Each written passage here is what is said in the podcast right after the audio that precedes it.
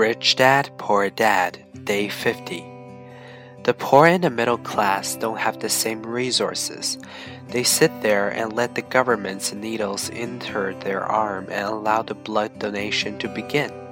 Today, I am constantly shocked at the number of people who pay more taxes or take fewer deductions simply because they are afraid of the government. I have friends who have had their business shut down and destroyed, only to find out it was a mistake on the part of the government.